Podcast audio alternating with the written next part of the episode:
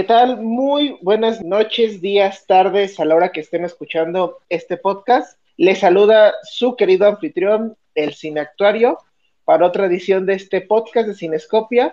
Y hago las presentaciones, la alineación de esta edición viene a cargo de nuestro jefe, directamente desde Guadalajara, el amo y el destructor de todas las películas malas, el Feto. ¿Qué onda? Muy buenas noches, el jefe. Pues no más. Qué presentación tan. Sí, eso estuvo muy lambón. Sí. desde, ayer, está así.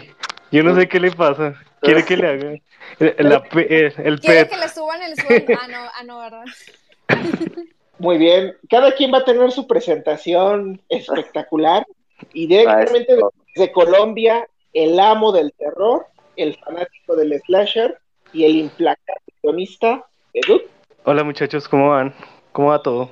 Y la productora, la productora del programa, directamente desde Mazatlán para el mundo, radicada mm. en Mazatlán, ya, la, fregaste, ya la fregaste. ¿De qué hablas? Es, es de los mochis. No soy de los mochis, soy de Mazatlán. No, ah, es cierto.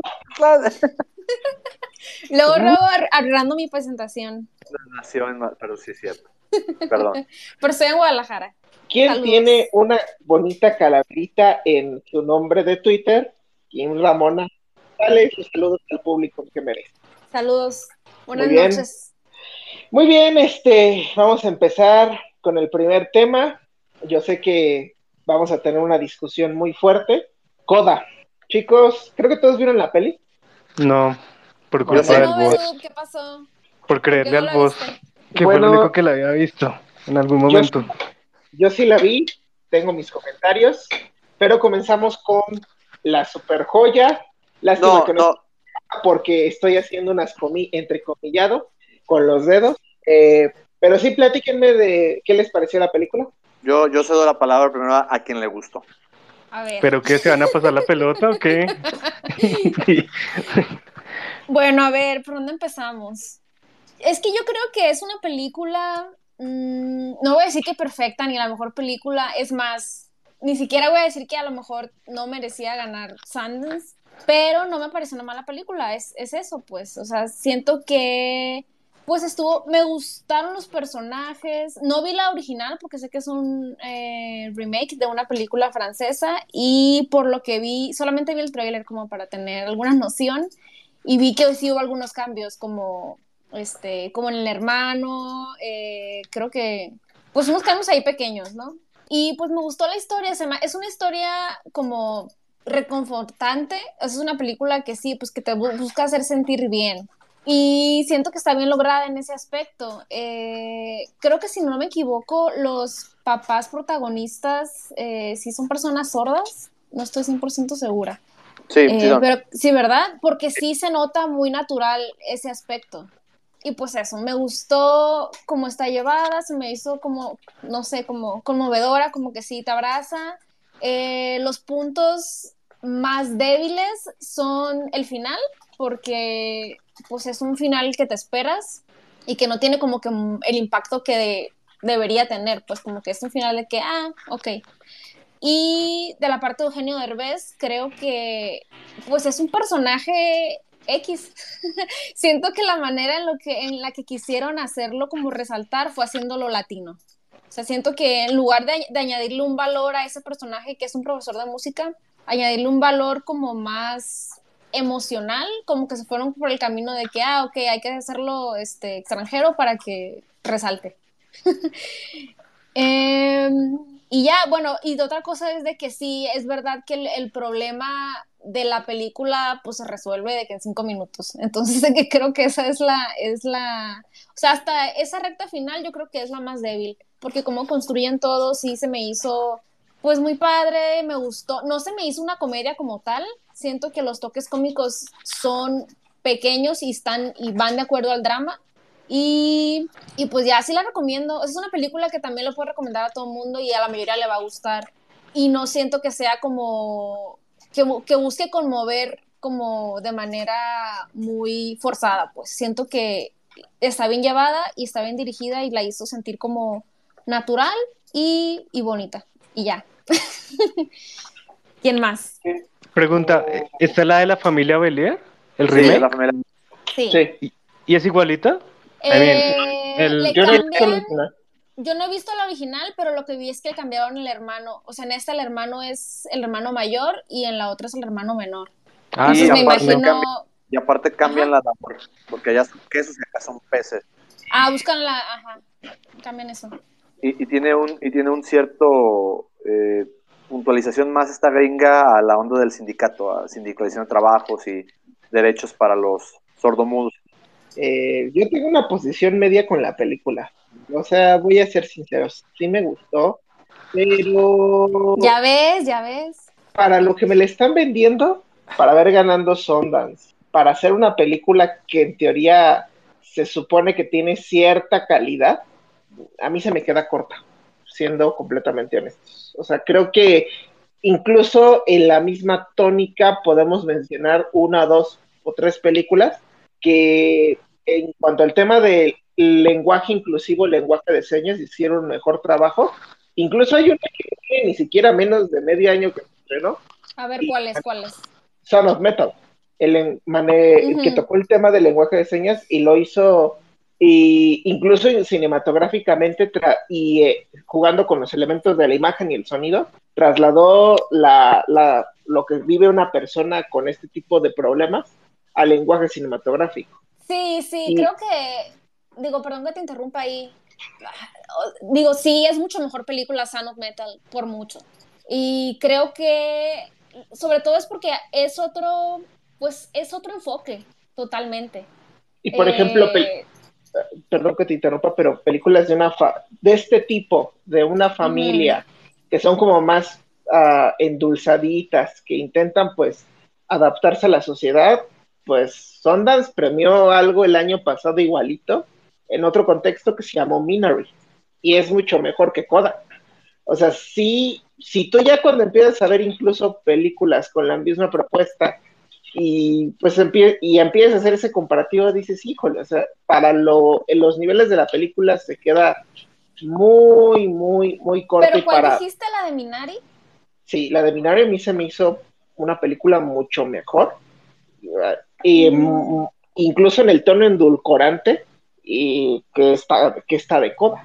Que sabes que sí se siente más americanizada esta. Creo que es el. el- Tam- también cambia, ¿no? También cambia el, el contexto en el que lo pongas, siento yo. Yo estoy totalmente de acuerdo con, ahora sí, con los dos, pero es que no es una película que puedes decir que es mala. Es una película eh, good feeling. Ahora sí que, pero a mí lo que, lo que me decepciona es que Sundance es un festival AAA y un festival AAA no puede premiar esto. Esto es una película Hallmark y Hallmark de mediana calidad, ¿eh? Entonces, este, la verdad es patético. Patético que, que Sundance premie una película de, de- de este bagaje considerando también lo que dice Aaron, yo creo que lo que puntualiza Aaron es esencial. Si ya premiaste una película como Minari y comparas Minari con, con Coda, Minari es infinitamente superior, incluso en lo cuestionable que es Minari. ¿eh? Entonces, este es una vergüenza para Sundance. De verdad que yo nunca le había visto un punto. eh, Bedub hizo un especial de Sundance y todos los festivales desde el 2000. Este es el punto más bajo de Sundance desde el 2000. O sea, es, es algo patético, de verdad. O sea, la verdad que, que Eugenio Derbez incluso no se me hace insoportable, se me hace un papel correcto, pero es que es e- exactamente la película es demasiado correcta y demasiado cliché, demasiada eh, ya vista, sin riesgo, sin nada que aportar, nada, no tiene nada. O sea, es una ver- para mí, la verdad que yo sí me quedé bastante decepcionado de un festival que tiene 20 películas buenas y que de esas 20, pero, pero siempre premia a la peor, cabrón. Siempre premia, siempre a la peor. Siempre. Ya hemos visto, ¿hay alguna otra película de este, de esta edición que ya esté, pues ahora sí que ya, ya la hayan sacado? Voy, ahorita te digo. Yo también ahí estoy en eso. Em, Me refiero ¿Qué? a, bueno, en el dado caso de que si haya sido en este año una selección, eh, pues no sé, muy pobre. No sé si, si a Sundance le haya afectado este tema de, de la pandemia, o sea, refiriéndome a que hubo menos convocatoria o menos, menos películas inscritas, pues. Definitivamente sí. Digo, a, a todos los festivales les ha afectado. se notó mucho, por ejemplo, en el Berlín de este año, muy poca propuesta, pero otra vez por resurgió ahí con Cannes y, y, y Venecia. Déjame checar aquí en Santa 2021. Por ejemplo, está que yo ya haya visto y que les puedo decir, eh, Jonathan the Hall, que es una porquería, de las peores del año. Me suena que ya vi yo, Hive creo que ya la vi, que es Hive que creo que estuvo nominado a la, al premio de la Academia. Sí, pero Hive está en la, en la, en la competición mundial. Uh -huh. eh, en, en, la competición de Estados Unidos, de hecho hay muy pocas, muy, muy pocas, 10 competidoras en Estados Unidos, las cuales solo he visto dos, Coda y Jonathan the Hall, Coda es mejor que Jonathan Hall, eso sin dudarlo. Pero no, no, creo que la poca, o sea, si esto es lo mejor de este Sundance, Dios mío, ¿cómo están las otras nueve? Bueno, o los otros ocho. Sí, sí, creo que, porque yo, sí, yo vi cuando vi la lista de Sundance, voy a ser honesto, uff, como que a simple vista nada de plano, de, ¿es por la poca oferta o, o de plano eh, pues no se, o de plano no se esforzaron mucho por conseguir más, por inscribir más o por incentivar más. Yo creo que ahí un punto que a, vaya pasando el año, transcurriendo este o el 2022, habría que ver qué, qué estuvo en ese festival. Pues sí, yo, pero pues lo que dice Kim es, cierto, ¿no? No es una película mala, es una película apenas correcta, que puede gustar a la gente. La, la familia Beler es mejor, ¿eh? También es mejor. Tiene un clímax, es mejor? un clímax mucho mejor ejecutado. Mm. El clímax se siente, se siente más natural que esta. Entonces, eh, eh, desde ahí, pues es mejor. De hecho, incluso el personaje de Derbez con el personaje del maestro francés no tienen es lo mismo. Que lo que gana a lo mejor la versión estadounidense, la versión gringa, es la protagonista. La protagonista ah, sí es buena. Fíjate que eso lo noté desde el tráiler que se me hizo, solamente vi el tráiler de la familia Belier y a mí me gustó mucho esta protagonista, se llama Emilia Jones. Sí, es mejor. Eh, no la he visto en otro lado, no sé si está en otra parte, pero sí se me hizo, este, no sé, como que le quedó el personaje. Oigan, estoy revisando de lo de Sonda, Pacing, que es una película dirigida por Rebecca Hall, va a estrenarse en Netflix el 10 de noviembre. Había que ver qué tal, cómo estuvo esa propuesta, uh -huh. para, para, darnos una idea de si verdaderamente, pues...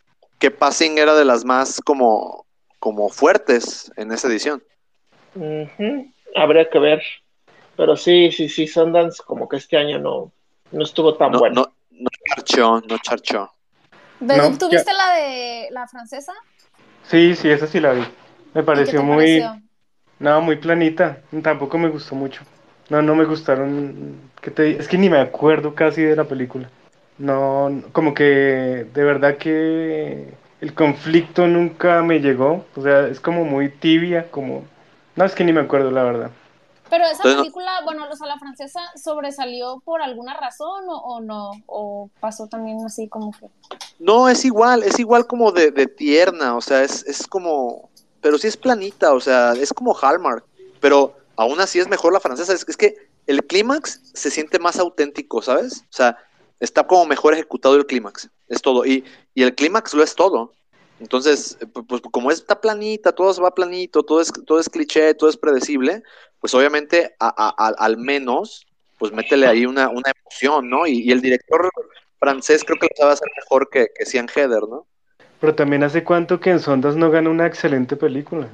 O sea, se, se le, sí, se le achaca a los problemas de la pandemia, pero también miren que hace rato que no gana algo realmente Pe que valga la pena. Pero la realidad es que, por ejemplo, podemos achacar el tema de la pandemia a esta edición. Pero en las ediciones sí. anteriores, la verdad, siempre premian a la peor. Nos llegan como 10 películas de, de, de Santa y, y, la ganadora es peor que otras 5. Y lo que decíamos, o sea, lo que le da prestigio a un festival es la ganadora, desafortunadamente. Así es. Por más bueno que haya sido, si la ganadora no cumplió con las expectativas, queda prácticamente en el olvido ese festival. ¿Cuál fue a, la, la, última gran ganadora de Sundance? A Beduk no le gusta Whiplash. Este, yo creo que Whiplash. Mm, no, a mí me parece que eh, Beast of the Southern Wild, Southern. Wild, que eso es del 2013, imagínense, hace ocho años. ¿Cuál es? Bestias del Sur Salvaje, ¿no, ¿no la viste? Es una niña negrita. Ah, ya sé cuál. De Post no, creo, no, la vi, ya sé cuál es. O si la Uy, vi. tiene, Tiene todo. Mírala, Kim, no, mírala. No, mentira, sí la vi. Es. Eh, pasa. ¿En dónde está local? ¿En dónde está ambientada? Pues es un lugar atemporal. Es como surrealista la película. Pero es como. ¿Te puedes poner en Nueva Orleans, quizás? Ajá. En el Mississippi, algo así. A las orillas de un río, pues. Y ella se crea el, el, imaginario de las bestias eh, persiguiéndola. Así es. El, el, sí, la, sí, la, vi, pero no me acuerdo. El relato paternalista es, es, muy crudo, es muy crudo. ahorita que hablan de Sundance, ahorita que me estoy metiendo a la gran, a la gran Wikipedia, no sabía, bueno, sí sabía de hecho, pero no, no, me no había dado cuenta que en este festival a, Fucan, a Fucanoga le dieron el premio de mejor dirección por la película de Sin Nombre en 2009. ¿Sin Nombre? Ajá. ¿Cuál era Sin Nombre? La de Sin Nombre era como este thriller filmado en México de, la migración hondureña a Estados Unidos y que la produjo Miguel García Bernal. Ah, cabrón, no, no, no, no, no la vi. Sí, hablaba mucho también de las maras salvatrucha y todo este, todo este rollo. De las no, eso no la vi. De las bandas que se forman. En, eh, en, que es un tema que pocos tocan, pero es interesante. Los pinches andan, anda, anda mal, anda mal la neta. No tanto como Venecia, pero sí. no manches, en el 2010, a mejor documental, no sé si han visto este documental, pero premiaron uno que, híjole, el Carlos Loré de Mola le quiso, quiso hacer su versión mexicana. Se llama Waiting for Superman. No sé si han ido de. Sí, sí lo vi. Sí, o sea, este documental es de Al Gore y, híjole. Pero, por ejemplo, Sanders por ahí se defiende, que, creo que en su World Dramatic, en, su sección World Dramatic, entrega mejor los premios. De hecho, por ahí, por ahí, pues, sin señas particulares fue una. Este, y, y, y, también otra de las mejores películas mexicanas de los últimos años, la de Sueño en otro idioma. Sueño en otro idioma. Es así, mm. ahí se defiende más, fíjate. Incluso también me acuerdo de una, premio, una premiación en Sundance de, creo que ganó Reina de Corazones, la danesa. Mm, creo que, fue en 2018, ¿verdad? Ahí también que es muy buena esa película. Este, eh, sí, creo que, bueno, yo, yo creo que Sundance, como tiene que tragar lo que les decía la otra vez, pues tiene que, poner a la película más Good Way Feeling, o ¿cómo se llaman esas películas Good Feeling? Como para que lleguen al Oscar, ¿no? Para que tengan esta taquilla, este, para que, para promocionar el, festival, pues, para promocionar la marca Sundance y que al final pues llegue al Oscar con un poquito de empuje. pero es que esta película no, no es para Oscar. pues, eh, pero créeme que la están promocionando. El de 2019 mm. tan fue la, la, la premiación, por ejemplo, hay una película que no sé por qué pasó desapercibida, eh, le entregaron a Joe Talbot por The Last Man en San Francisco. Ah, es muy buena esa película, ¿eh? Y ya pasó desaparecida bien cañón. Sí, es con este Jonathan Myers, ¿no? El, que de modita ahorita. Sí, es, es muy buena esa película y, y, yo creo que con se me hace, de las que tocan el tema de la segregación racial, se me hace la más puntual. Sí, sí, sí, y con cierto toque también surrealista hacia el último. Entonces, esa película es muy buena, ¿eh? ¿eh? Qué bueno que la mencionas. Estuvo Honey Boy, ganó aquí un premio también, creo que el guion. Eh, la verdad, bastante infravalorada esa película. ¿Qué es lo que te digo? Tiene buenas películas Sundance, presenta buenas movies, pero, pero siempre premian la peor, o sea... Sí, es cierto. Dramatic Audencia Award, Queen of, Queen of Hearts, en el 2019, que la verdad está muy buena. Por Cinema Drama Special Jury Award, Monos. Bueno, usted les mucho mono. Veo, que sin Cinescopio les gusta mucho monos. Está en Netflix, ¿no? Sí, sí está en Netflix. Eh, otra buena película, no sé si llegaron a ver de, de Sovereignty, realizada por Honor Swinton y Tila Swinton. ¿Cómo se llama? Eh, The Souvenir. También está muy buena. Yo de, de Sundance también me acuerdo mucho de Short Term 12 esta película donde sale Brie Larson cuando nadie la conocía. Creo que es como 2013. Sí. Esa, es buenísima. Es muy buena. Cuando yo amaba Brie Larson, pero ya después. Pues fue antes de The Room. Porque antes de ahí fue cuando eh, se llama The Room, sí. Que despegó su carrera y de repente y de repente de ahí ya no sacó nada interesante. De hecho, hizo otra con, el director de Short Term 12, que fue horrible. Una cosa de acción, ¿cómo se llamaba esa vaina? No me acuerdo. La de Escape Room. Espérame. King Kong, ¿te refieres? Brie Larson, filmografía, Google. En eso Feeling estoy. lucky. Sí, hizo- Sí.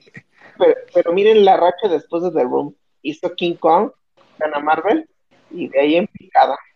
Ah, Pues, de ¿qué, Glass ¿qué más ha hecho? ¿Qué más ha hecho aparte de, des- o sea, después de ser Capitán Marvel? Mm, Ah, bueno, ha hecho Kong, ¿verdad?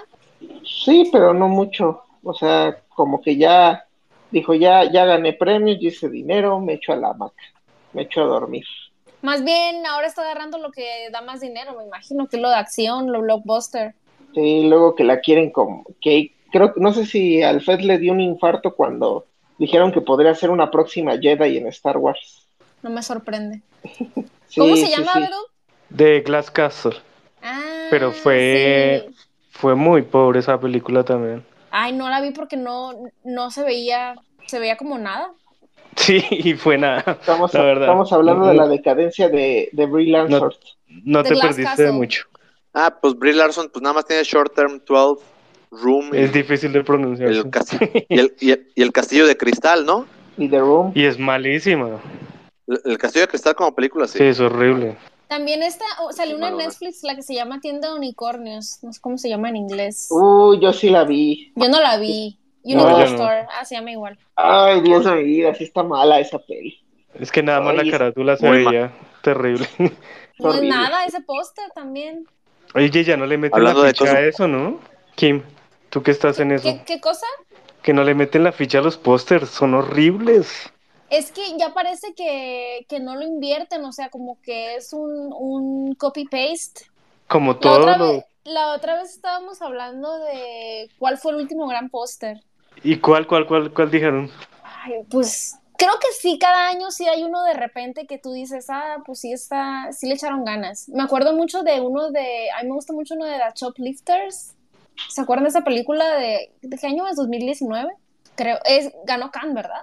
¿Shoplifters? ¿La japonesa? Sí, ajá. Sí. Tiene un póster muy bonito que le hace como homenaje a, al- a la pintura esta de The Great Wave, que es un póster como medio animado. Ah, ya, ya lo vi, ya lo vi. Ese está muy bonito, Pues ese sí, me gusta pues mucho. sí. Sí, sí, sí, aguanta. O sea, de que se ve que le meten, este, pues creatividad, que no nada más es ahí una cabeza volando. Uy, las caras de los actores, eso es lo peor que puede existir. Es que Y no dicen transmiten nada de la película. Pues, exacto, sí, no transmiten nada. Es como de, bueno, ¿y esto de, de qué, de qué trata o qué? Pues no. Es que la, es que sabes que también es eso de que la gente ya no va al cine a ver los pósters y decidir qué película ver. E- Esa era una práctica ya que ya no, pues ya no se usa, ¿no? Es como la carátula del DVD o del Blu-ray. Ujú, pero Antes siento le metían mucho la ficha.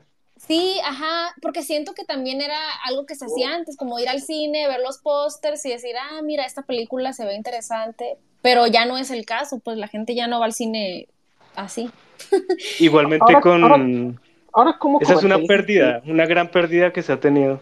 Y también pasó en la Sí. ¿cómo música. comercializas una peli- Ahora, ¿cómo comercializas una película si no es por el póster? O sea, ahora, ¿qué le llama la, te- ¿qué le llama la Em, atención a estas nuevas generaciones? Ahorita ya es todo video, entonces entre más trailers saques, supongo que es eso. Y sí, ese social media es, eh, pues no sé, TikTok, Instagram o ese tipo de publicidad, creo que es la que funciona. Hacer algo viral en ese sentido. O, sea, y ahorita, qué bueno que hablamos de esto para cambiar el tema. Mm, me pregunto, esta nueva serie, El juego del calamar, yo no vi muchos trailers tampoco, no vi mucha publicidad, y de repente una semana a la otra todo el mundo está hablando de ella. Ah, Eso- y se hizo viral en social media, es por eso. Eso fue por social media, ¿verdad? Sí, sí, sí, yo vi memes por todos lados. Eh, Sí, pues las esas figuritas, ¿no? La X y el triangulito. O, oh, no, no es, el, no es X, perdón. Estoy pensando en el PlayStation. Sí, es como, del, es como del PlayStation. Ajá. Bueno, yo les recomiendo el póster de Postmortem, que es así.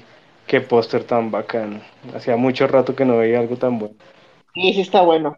Eh, ¿Hablas de la de postmortem? o la peli? Pero ¿cuál póster? No, la película, la película. A ver. Pero ¿cuál póster es? ¿Cómo es? Vi uno también Es- rojo, pero... Está una, unos cadáveres ahí envueltos y el tipo está como gritando hacia el, hacia el cielo.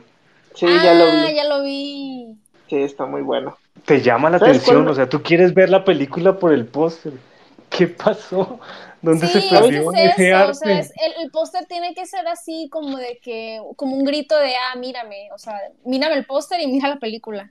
Y sí, y después mira el trailer. todo, ajá, todo es, si te vas a los blockbusters, pues todo es eh, hasta la misma gama de color.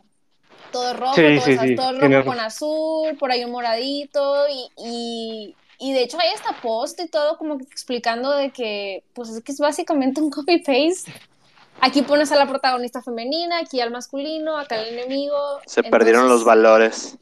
¿Sabes cuál Se es perdió ese arte. uno de mis favoritos de, de todos los tiempos? De la de Pi el orden del caos. O sea, yo creo que esa película me atrajo por el póster de, de, nada más esta persona con, el, bueno, que se le hace un close-up a su ojo y abajo está pues la letra griega A mí siempre me gustó el del exorcista. Creo que lo dice todo y no dice nada. Es fantástico. ¿Cuál de todos? Porque hay varios. Aunque es una... No, el de siempre. No, el de siempre, el de... El, de la, el, de la, el del panorama, el del plano, este... De atrás el de la luz, llegándole... De la luz al, al cura. El que está contra de, la, de la casa. Bueno, es Exacto, como un oscuro. correcto. Te dice todo y no te dice nada. Te dice, ve a verla, vayan a verla, porque seguro que aquí va a pasar algo muy bueno. A, ahorita que lo estoy buscando, les voy a pasar al grupo un póster que vi que está bien bueno hablando del exorcista. Pero pasa, pasa el nombre para que. No, ahorita lo ven y, y si quieren lo, publica, lo publicamos en Twitter para, para ah, que todos se rían. Ok. Productora. Íbamos a hablar, íbamos a hablar, íbamos a hablar de. Ahorita lo regaño fuera del aire, no te preocupes. ¿A quién? Sí. Ponlo en orden.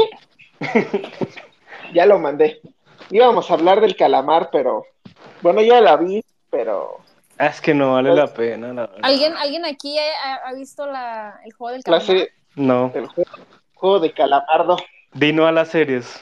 Ay, la verdad es, yo que tengo que decir, yo que tengo que decir, voy a ser sincero, la serie no, vamos a ponerlo así, el 50 o 70% que está en el catálogo de Netflix, la serie es pasable con respecto a todo lo demás. Pero imagínense cómo está el catálogo de Netflix, o sea, cómo, de qué calidad o cómo está la vara, que un producto bastante reciclado, bastante mediocre, eh, muy predecible en su escritura, termine siendo este la tendencia más aparte la más exitosa, digamos así la más decente de, lo que tiene ahorita en su ser. No pues creo que ahí, ah, perdón, sigue, sigue. No es que sea mala. El punto es que para el nivel de Netflix, la verdad es que está tan decente, pero como el nivel es muy bajo, pues ya con cualquier cosa, pues los, los consumidores de, esta plataforma, pues ya, ya lanzan campanas al vuelo. No, la verdad es que, por ejemplo, eh, la película, eh, bueno, la, película, la serie bebe mucho de, de referencias de cosas que ya vimos, o sea, cuando la vean van a, inmediatamente la referencia más cercana para los más cinéfilos va a ser el Battle Royale, quizás para los menos cinéfilos va a ser este con los Juegos del Hambre, porque sí, por desgracia, pues se copia muchos clichés de, de los Juegos del Hambre, solo que un poco más sangrientos. Eh, para quien haya visto El Fugitivo, también va a ser una referencia inmediata. Para quien haya visto Alicia en Borderlands, o sea, no es, tampoco en ese lado propone algo nuevo, porque pues si ya sabes de este mundo de series o de productos pues apocalípticos, pues ya te la hueles lo que va a pasar y en ese sentido la experiencia se vuelve si ya vienes con cierto tipo de, kilometraje o de ver ciertos productos parecidos, pues te va a parecer pan con lo mismo y, vas a sentir que, que, no está aportado nada nuevo, vas a adivinar. Es más, vas a adivinar luego, luego quién es el villano. pues es que ese es el, ese es el tema, es, esa serie pues no va dirigida a un público que ya tiene experiencia tal vez con ese tipo de género o con esa historia, pues entonces, y aparte de varios factores, es, es coreana, ¿verdad? Sí, sí es coreana. Eso es lo que más me molesta. ¿Es lo porque que te molesta? hemos, lo hemos alabado mucho con respecto a su originalidad, a su... ¿Cómo le llamamos, Kim? Teníamos una palabra. ¿Su qué? Ay, que son retorcidos, pues. Ah, retorcido, sí. y los alabamos pero, por eso, porque pero es también muy... estábamos hablando de Netflix aquí. Sí. Entonces ahí, pues, ahí involucra eso, están haciendo un producto que quieren que se venda, que es para Netflix, entonces ahí ya no, la originalidad de Netflix, pues están peleados. Sí, hace, mucho tiempo. Pero incluso, bueno, aclaramos mucho Corea, pero, híjole, si hacen una por ejemplo, no sé, creo que de Corea es la tierra del K-pop, ¿verdad? Sí, sí, pues el, K es de Corea. Corea. O sea, en todos lados, en todos lados se cuecen habas. O sea, no, no nada más, si bien lo que exportan quizás en un 50% es un cine de calidad, pues también tienen cosas que son productos comerciales y que pues pueden ser igual de cuestionables que la telenovela mexicana que vemos aquí o la serie genérica gringa. Pero pues no, no sé, este, la verdad es que si de plano no han tenido contacto con Battle Royale, o si vivieron debajo de una piedra hace ocho años y no vieron los Juegos del Hambre, pues denle una oportunidad, o sea, les puede sorprender, pero eh, la calidad está también más o menos, tampoco es que no tiene tampoco la mejor fotografía, la escritura sí está hecha, la verdad es que sí está hecha con las patas, creo que hay plot tweets, este, que son muy predecibles, que los algunos incluso si no tienes la experiencia creo que sí se ven mucho a kilómetros. No, no sé, o sea, creo que solo es para matar al gato, siendo honestos. Aquí se necesitaba Vilma para que dijera el por qué le gustó tanto. Sí, sí, sí. En un, rato viene, en un rato viene Vilma y que nos diga qué tal le gustó. Porque ella seguro le ven, le, te ven, el por qué va a decir que le entretuvo o no sé, pero pues eh, si estoy de todo buena su contraparte, porque pues siempre aporta mucho, esa, esa, escuchar la contraparte aporta mucho a las discusiones. Y bueno, pues así está, este, ahorita que venga en un rato nuestra querida Vilma, escuchamos la contraparte. Eh, no sé si alguien quiere aportar algo más a, este tema para pasar al siguiente, bueno, para consecuentemente pasar a la sobrevaloración de las series. Buenas noches, chicos, ¿cómo están? ¿Cómo Buenas noches, José Luis. ¿Qué, tal? ¿Qué, dice Ecuador? Ahí todo tranquilo por acá. La gente no, no, no está muy eh, contenta con lo que es el cine. Creo que no, han salido buenas películas. Acá la gente como que es medio exigente para, para ver buen cine. Entonces, si la película no es buena, no la van, no la, no la van a ver. Eh, se informan bien acá para ver una película. Piden muchas referencias. Acá una persona para ver una película llaman a 10 personas y de las 10, si 7 opinan bien, la ven. Si no, no. Pero acá se ha pegado bastante este, el, juego del calamar, ha pegado bastante. Me vi dos capítulos, sinceramente, solo por curiosidad. Eh, no me interesa ya ver series, sinceramente. Yo no recomiendo ninguna. Yo creo que no aportan en nada las series. Tratan de hacer, como que si se han notado, eh, dado cuenta, tratan de mejorar la cinematografía, tratan de mejorar la fotografía, tratan de no, no colocar tanto relleno en los diálogos, eh, como así, como, como hacían las series antes, muchos rellenos, muchos capítulos, a veces estaba la historia principal, daban dos capítulos, daban dos capítulos de relleno y volvían a la historia principal. O sea, las series nunca, yo creo que no aportan en nada las series. yo siempre me digo, miren chicos, me dice José Luis, ¿qué serie veo? Le digo, no vean series, vean animes. Animes hay muchos buenos, hay muchos animes que son, que valen la pena ver que, que, a uno le llenan eh, y, crean expectativas. O sea, ¿Como cuál? ¿Como cuál? por ejemplo, a ver, vamos con uno que yo siempre lo recomiendo, es Evangelion. Evangelion es una serie donde tú tienes más conocimiento de literatura, más interpretación tienes de la narrativa. Entonces ahí puedes, por ejemplo, Evangelion te mide tu, nivel de conocimiento. Si tú tienes un alto conocimiento en literatura, historia, mitología, teología y todo, vas a sacarle mayor interpretación a la narrativa. Si tú tienes una literatura que no eres buena en literatura o te gusta informar mucho, no la vas a entender ni naranjas. Entonces uno se pregunta, digo, creo que me va a tocar estudiar un poco de, algo, porque a la serie no le entiendo naranjas. Entonces, eso es lo bonito del anime. Death Note. Vamos a las, a las más comerciales para no, no, no, para que la gente que nos escuche no, no perderlos un poco, pero Evangelion yo creo que es obligatorio de ver. Es algo incluso ya para autoeducativo por los diferentes temas que se, que se plantean. Incluso el propio creador de Evangelion dice, miren, eh, lo bonito de Evangelion es que queda una interpretación abierta. depende del conocimiento de cada persona para que la sepan interpretar a la historia. Entonces, siempre van a tener diferentes resultados. Acá el juego del calamar, yo le vi una propuesta interesante, eh, interesante. Critican un poco las clases sociales, es algo como dijo Aaron, ya algo que ya hemos visto. Creo que alimenta mucho el, el, yo creo que esa curiosidad de la novelería de la gente, pero tomando en cuenta las críticas, las críticas están divididas, o sea, a mucha gente le gusta el juego, el juego del calamar y a otra gente no le gusta, o sea, no, no ha salido que todos digan, miren, esta serie es excelente, no, está muy dividido. Lo que sí he visto que las críticas le están recomendando mucho, no le he visto esa, a Midnight Misa, algo así, es, no me acuerdo el nombre, una serie de Netflix de terror que también sacaron, la están recomendando bastante, esa no la he visto, eh, tiene críticas muy buenas. Eh, ah, Midnight, Midnight Mass. esa la están recomendando mucho. La de Flanagan. Ajá, eso la están recomendando sobre el juego de calamar y es raro como una buena serie. Bueno, yo confío en esos críticos. Una buena serie no, no se ha hecho tendencia. Pero yo creo que el juego del calamar es el morbo.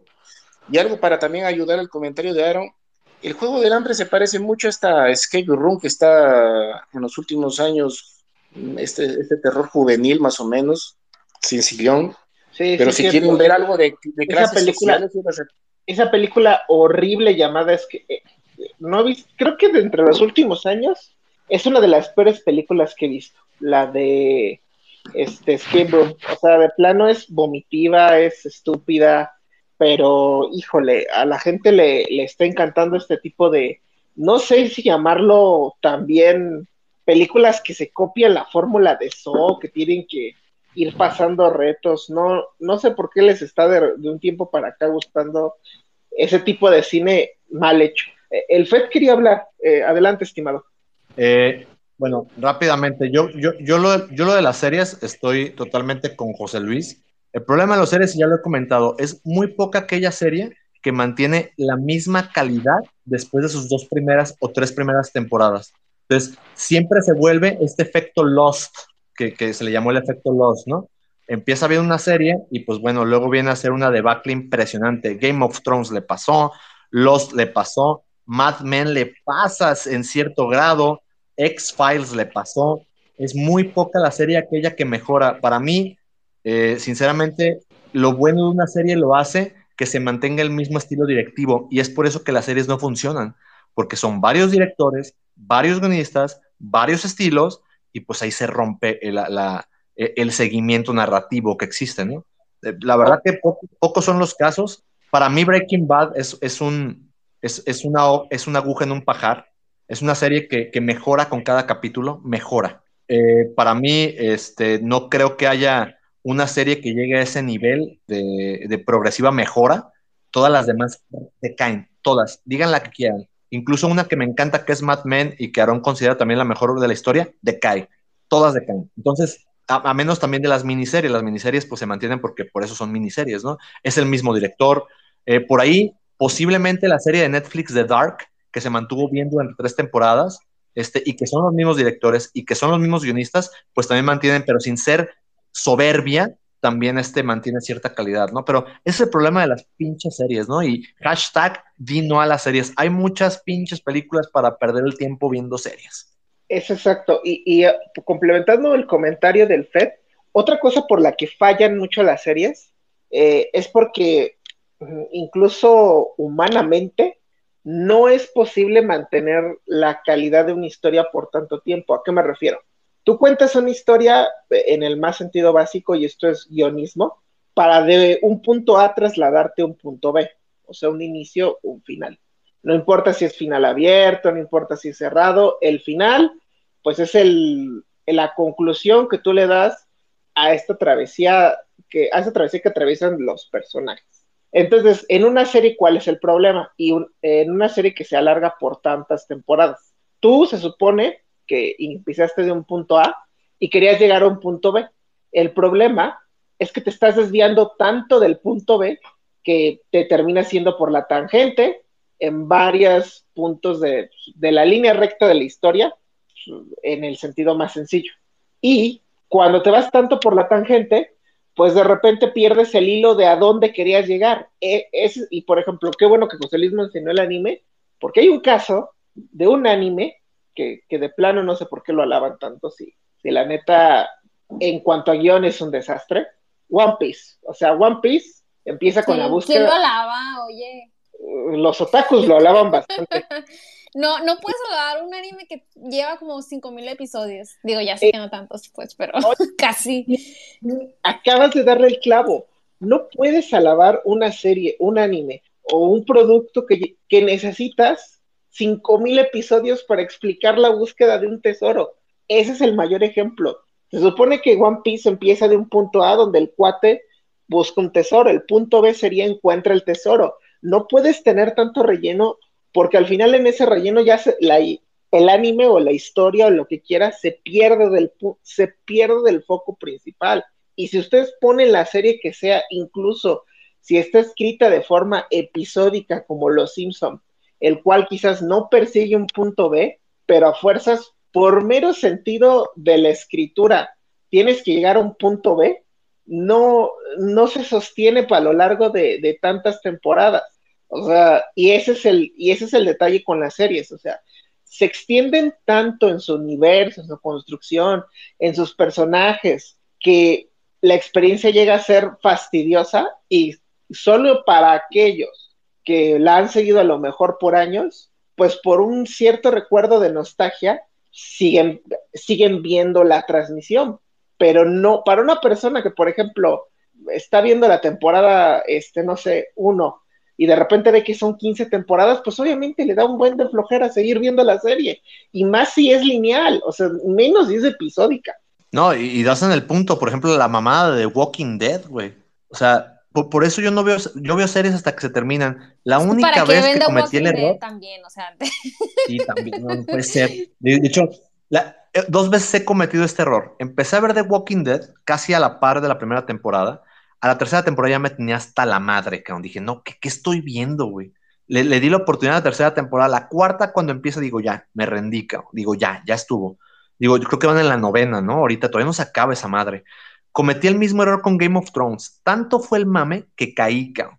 Eh, iba a la quinta temporada y dije, bueno, voy a empezar la primera, güey. Primera bien, segunda bien, tercera bien, cuarta bien, quinta bien y ahí voy, cabrón. Se me hace que yo fui la maldición de Game of Thrones, güey. En cuanto la vi, sexta temporada culera, séptima temporada culera, octava temporada culera. Y dices, no mames, güey, perdí todo mi tiempo en ver una serie que tiene un repugnante final, güey. O sea, es, es, repulsivo, es, es, una rayada de madre a todos los guionistas que han existido en la historia del cine y la televisión, esa serie, güey. Entonces, sí está bien cabrón, la verdad, lo de las series. Están muy sobrevaloradas todas. Ahorita que estaban hablando de, las miniseries y de estos universos, ¿ya vieron la de Star Wars Visions? Eh, Tiene buenas críticas, la quiero ver. No, quiero ese formato de series que ustedes están bien diciendo, para mí funcionan. Series que no están interconectadas, que son cortometrajes, que son capítulos sobre una saga, etcétera, etcétera. Digo, de los nueve capítulos, para mí cuatro se salvan, ni siquiera la mitad, ¿eh? Cuatro se salvan, muy bien hechos. De hecho, el último capítulo es mejor que todo el episodio 3 de Star Wars completo y trata sobre lo mismo. Este, entonces dices, bueno, hay algunos capítulos buenos que no te dices, cuatro están bastante buenos, ¿no? Otros se homenajean algunas eh, Astro Boy y, a, como a diferentes técnicas del anime en cuanto a dibujo. Está interesante, eh, o sea, de, la manera técnica y animada está interesante, no tanto la historia, pero estas series creo que funcionan más como la primera de Love, Dead and Robots, ¿no? que también fue bastante elogiable. Eh, es que con Love and Robots tienen una, tienen la ventaja de que es episódica, que es igual, por ejemplo, la ventaja que tiene Black Mirror, que como son episódicas y como no los episodios están interconectados, y que otra ventaja por ejemplo, tenía la dimensión desconocida, ya yéndonos más atrás, no hay como una necesidad, por ejemplo, ah, si ves un episodio que es bueno, ok, pero si hay, por ejemplo, supongamos que no has visto nada de la dimensión desconocida, a lo mejor hay compañeros, gente, amigos que te dicen, vete este episodio, está bueno.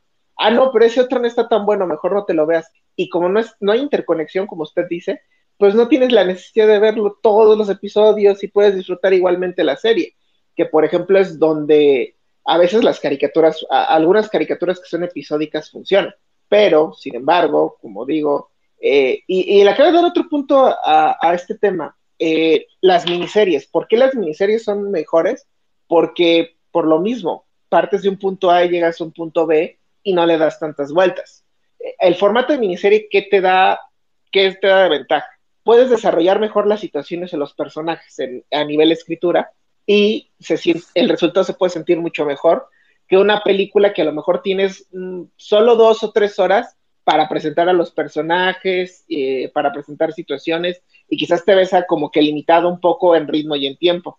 Pero en una miniserie no, en una miniserie puedes a lo mejor extenderte o abundar en algunos puntos y desarrollar un poco más para que el resultado se sienta un poco más satisfactorio. Ejemplo, pues lo hemos visto con Chernobyl, que fue una excelente serie, que te explique, que yo no la veo película, ¿por qué? Porque eh, te explica tan bien los sucesos del acontecimiento que esto no cabe en una película. O sea, es imposible eh, resumir eh, todo, todos los puntos de las, de las situaciones, todos los términos técnicos que te bajan a un metraje.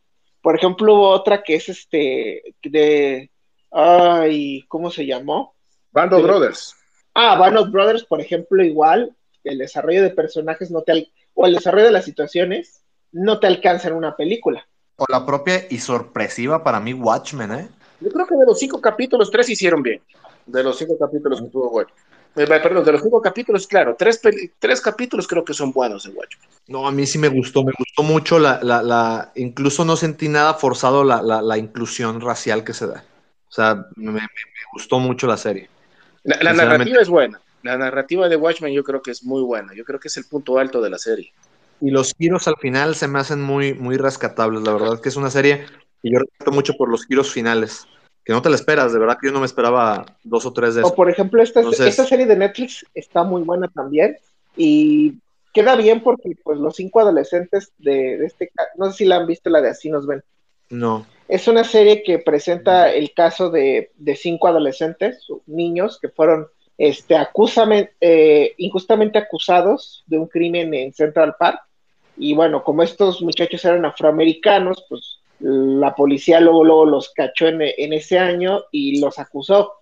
Pero está también hecha porque te presentan muy bien el panorama de la situación y desarrolla a lo, son cinco personajes y te los presenta tan bien que dices, es que eso no puede meterse en una película porque no te alcanza el tiempo. Y es, es, lo, es la ventaja que tienen las miniseries.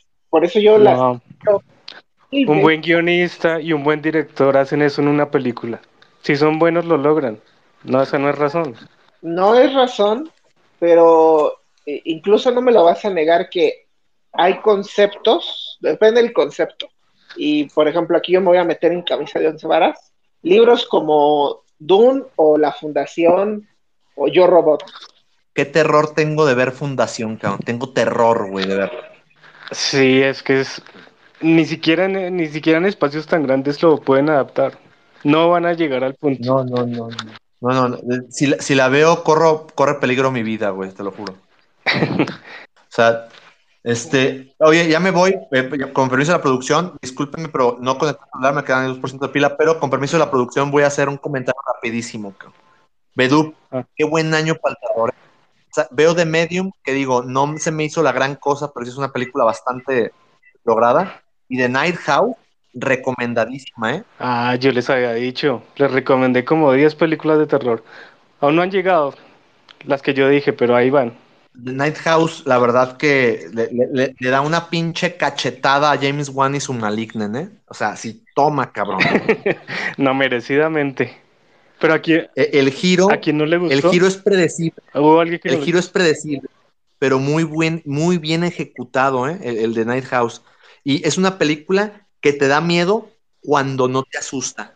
Porque como el güey, la media hora, la primera media hora, el güey se dedica a asustarte, güey. O sea, tum, te tunde, güey, te tunde. Y ya te tiene bien cisqueado, güey. Entonces, la hora y media la sufres, güey, porque ya, como ya te tiene bien cisqueado, cabrón, ya no sabes qué hacer, ¿sabes? Hizo, hizo lo que se hace al revés. Así es. O sea, se, lo hizo se fue original. Sí, se vio original. Y, y, el argumento bastante original. Digo, por ahí, por ahí ya, saqué la crítica, por ahí adolece en sus personajes secundarios. Todos parece cine serie B con una actriz buena. Rebeca Halak y todos a su alrededor parecen putas escobas. O sea, es, es, es muy patético eso y, le resta puntos, pero, pero muy bien, ¿eh? Se la recomiendo. No, y, y de Medium. A mí me encanta de Medium. Es, eh, en primero como empieza, o sea, estilo documental, porque es un documental lo que se está viendo. Sobre los mediums en, en Tailandia y sobre su, ¿cómo se dice? Su participación con los dioses, o sea, cómo son elegidos. Pero esa elección no solo es una, no es una bendición, a veces es una maldición. Y mucha gente no lo quiere, no quiere tener eso encima. Y también después de presentarle a uno eso, que eso fue como en media hora, eh, la intensidad que se pone de ahí en adelante. La película dura como dos horas y cuarto, dos horas, algo así. Y todo el tiempo es intensa.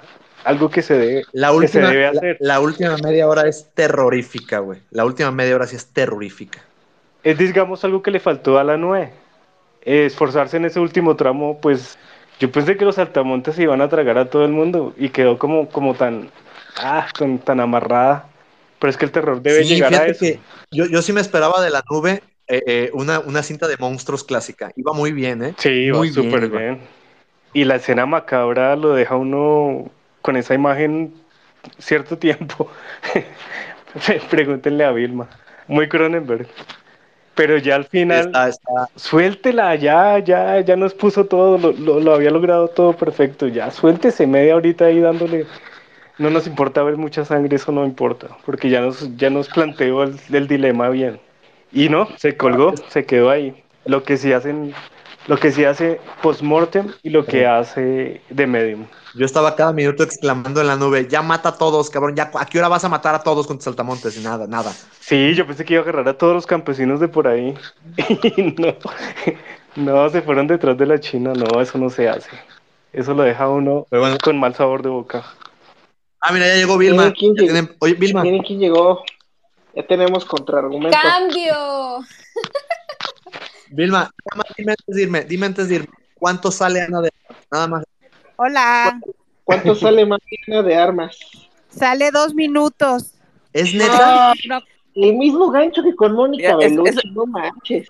Es el gancho de la taquilla, pero sale, sale cinco minutos.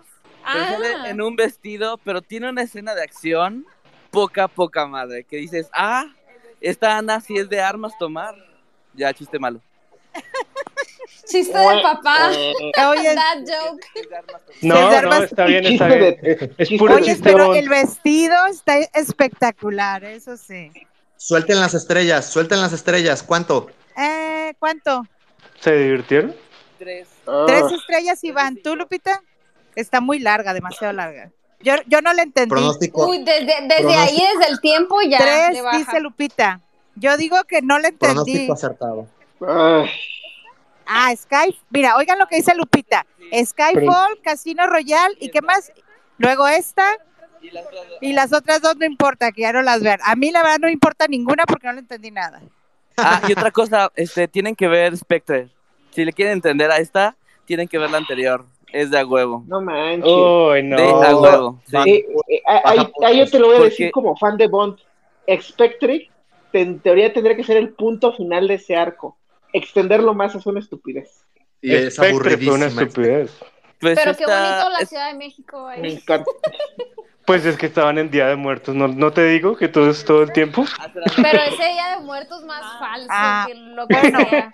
Aquí Sí. Lupita e Iván y Vilma nos despedimos. Hasta aquí nuestro reporte. Cinco pinches minutos para nada de Pero se, se le ven las piernas, escotazo, la cara preciosa. Son cinco Mm. minutos que valen la pena. No, pero Por, eso... por cinco minutos vetaron al pobre Ben Affleck de la So- premier. No manches. Cinco minutos de tres horas sale Ana de- Ese fue buen Yo chiste. también. Y habla español aparte. Güey, ¿qué le pasa a Ben Affleck, güey? ¿Por qué deja, por qué deja a Ana de Bueno, ahí Armas? nos ¿Por vemos pues, muchachos. La dejó por J-Lo. Ahorita me vuelvo a conectar. Bye. Vale. O sea, no estuvo tan mal. O sea, la verdad fue como. No, no estuvo tan mal. ¿De, de qué hablas? De que, ¿por qué Ben, por qué ben Affleck dejó a Ana de Armas? Por J-Lo. Yo digo que. tan mal. O sea, yo creo que todos quisiéramos esa suerte. Pero no fue al revés, o sea, ya no lo dejó a él. No me sé el chisme completo. Mm, Yo digo que fue al revés. Chisme copia. Bueno, pues volviendo al tema de las series. ¿Tú qué opinas? Yo creo que actualmente, sobre todo en este, bueno, desde que surgió este tema de la pandemia y eso, y, e incluso un poco antes, desde que ha surgido este tema de streaming, pues también las series han visto un cambio porque ya no es lo que conocíamos nosotros, que pues nos tocó, ¿verdad? De que salió un capítulo a la semana de una serie, ¿no?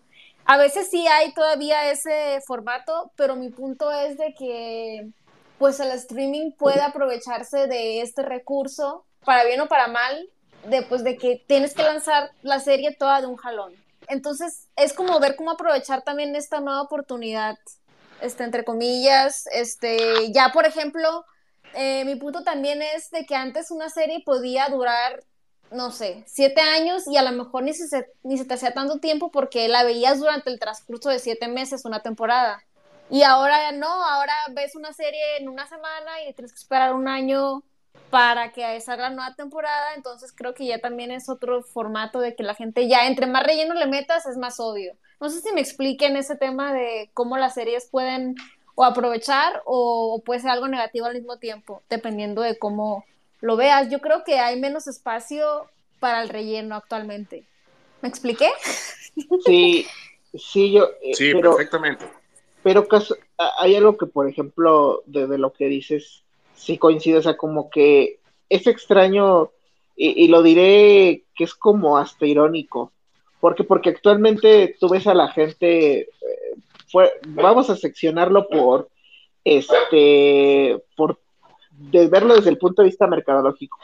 Ok, los adolescentes y quizás algunos este, jóvenes de 18 y 20, pues a lo mejor no tienen trabajo, este, están estudiando y a lo mejor tienen un poquito más de tiempo para ver series.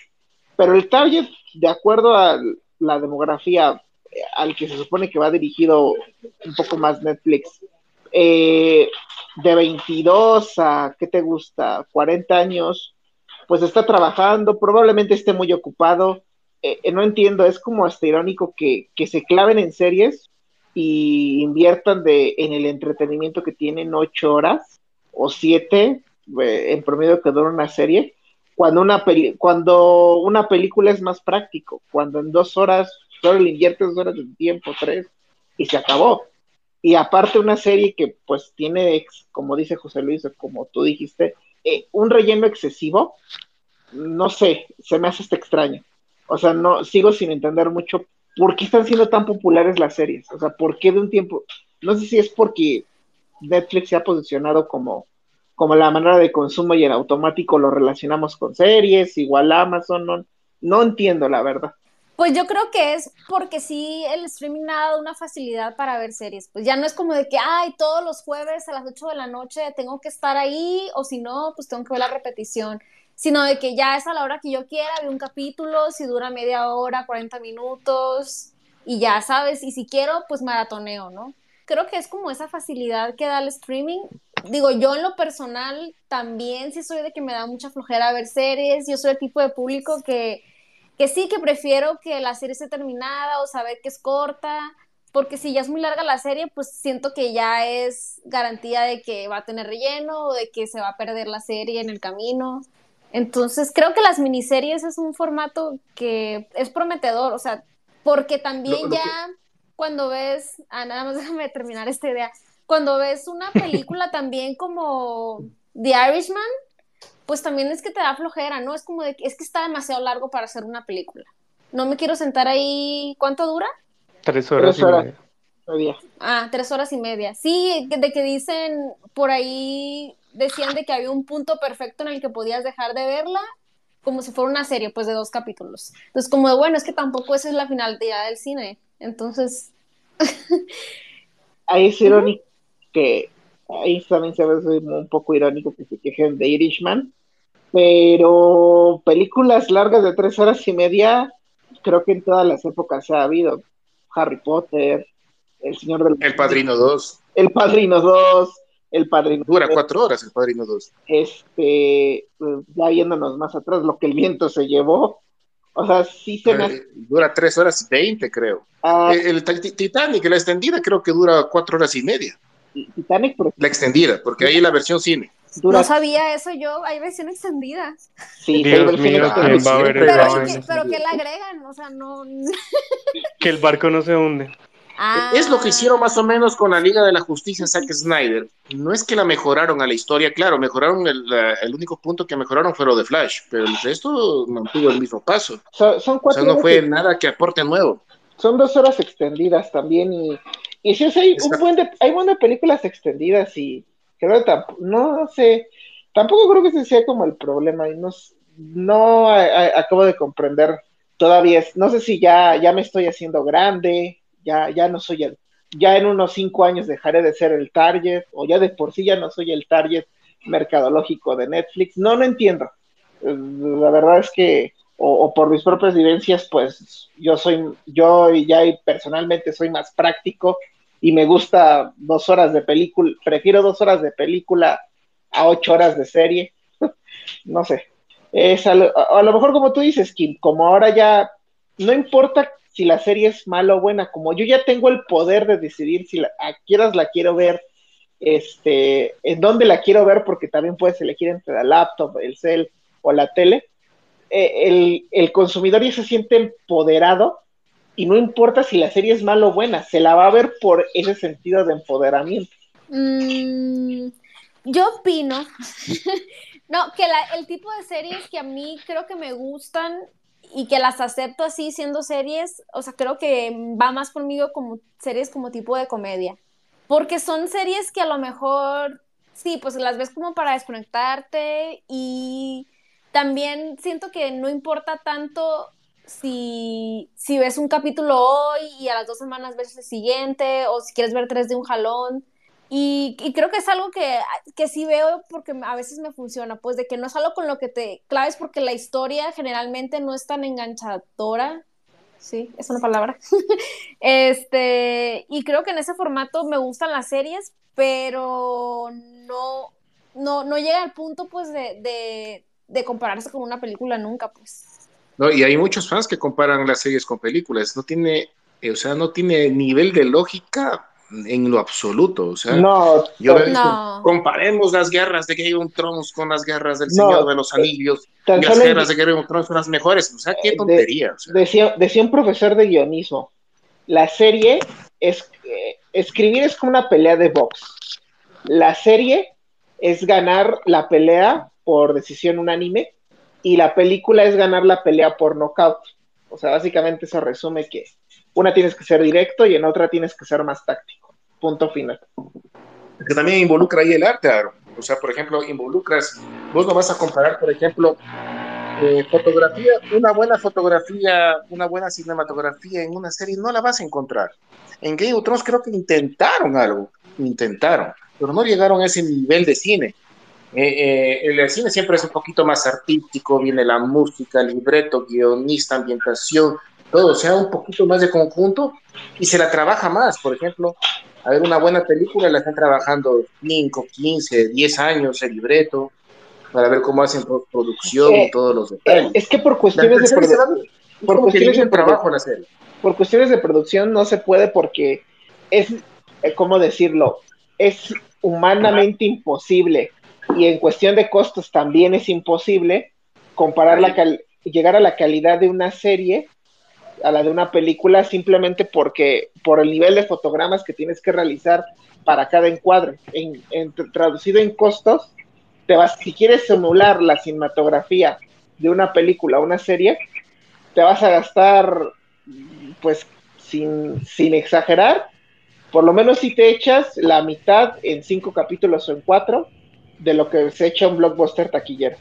Y exactamente, y para, traducir, y para traducir mejor esa parte que explicaste es, ahí es porque entran los diálogos excesivos en una serie, entonces necesitan a dos personajes tener conversando la mayor cantidad de posibles en un escenario, es justamente para ahorrarse todo lo que tú explicaste, o sea, son costos, y por eso a veces cuando hay personas que opinan que la serie es mejor que la película, no, no tiene sentido, o sea, en, nivel de trabajo no, no hay, no, se compara. Pues que involucra. O sea, ¿qué están viendo? Hay series muy buenas con muy buena fotografía y buena producción. Llegó. Creo que, no, creo que sí, yo creo que no se pueden comparar, comparar y pero también opino que sí hay series que tienen este fotografía bastante buena. A mí otras dos vamos a Breaking Bad, pero creo que, que tiene una genial fotografía. No, y el eh, cuento de la criada, el cuento de la criada, la primera temporada por lo menos, la fotografía es divina, los colores, la producción. ¿Este de qué series están hablando ustedes?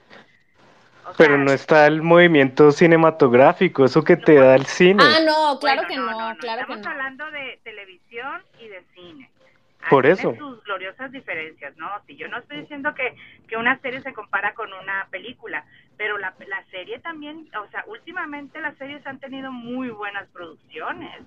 No puedes comparar peras con manzanas. Pero hay otro, pero por eso no son comparables, hay otro detalle. El formato en el que son grabadas. Generalmente las películas, hay directores que te piden un formato específico porque saben que al final su película sí va a poderse proyectar proyectada en la pantalla grande, eh, el más clásico, el 75 mm. O sea, ese formato, muchos directores dicen, yo lo voy a grabar ahí, ¿por qué? Pues porque ese formato va a ser exhibido en la gran pantalla y me va a permitir lucirme en fotografía, que es creo que a lo que se refiere Bedut con la corriente cinematográfica. En las series no se puede porque la mayoría, si por mucho que haya una bonita fotografía, se va a, se va a cortar a veces. ¿Por qué? Por el mismo formato técnico de la pantalla. Es más tan simple.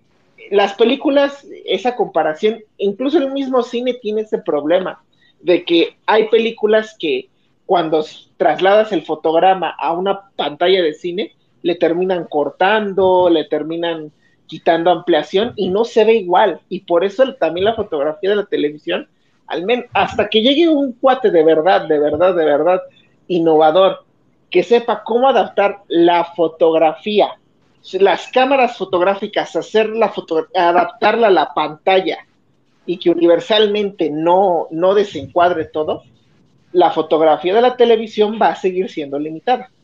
Bueno, pero es que es que por eso, una cosa es para tele, una cosa es formato de televisión y otra es formato de cine. Esa es la gran diferencia, o sea, no sé por qué está en discusión no, Vilmita, es que Vilmita llegó tarde. Estábamos hablando de que hay personas que les gusta comparar películas con series y eso está mal. Ah, no, está mal, eso, Exacto. para nada. no tiene nada que ver una cosa con la otra. Exacto. Desde, los formatos. Y, y, la verdad, para mí, yo, yo era anti-series. O sea, a mí las series no me gustaban. Pero les empecé a agarrar gusto ahora que las, las plataformas de streaming que sí, hay mucha porquería, pero también hay cosas muy buenas, como el juego del calamar. Ahí está, ahí está la persona. A ver, pues, te escuchas Oye, muy lejos. Sí, sal del garaje. En este momento, Vilma tiene los ah, micrófonos, micrófonos abiertos para hablar maravillas del juego del calamar. El juego del calamar, digan, o sea, me, pueden decir lo que quieran, que son los juegos del hambre, que es la de me acuerdo, la de las batallas de no sé qué fregados, no sé. Pero la, serie está muy padre porque se trata de unos montón de tipos que, que están, todos están endeudados y los agarran, pero todos, la mayoría son adictos al juego.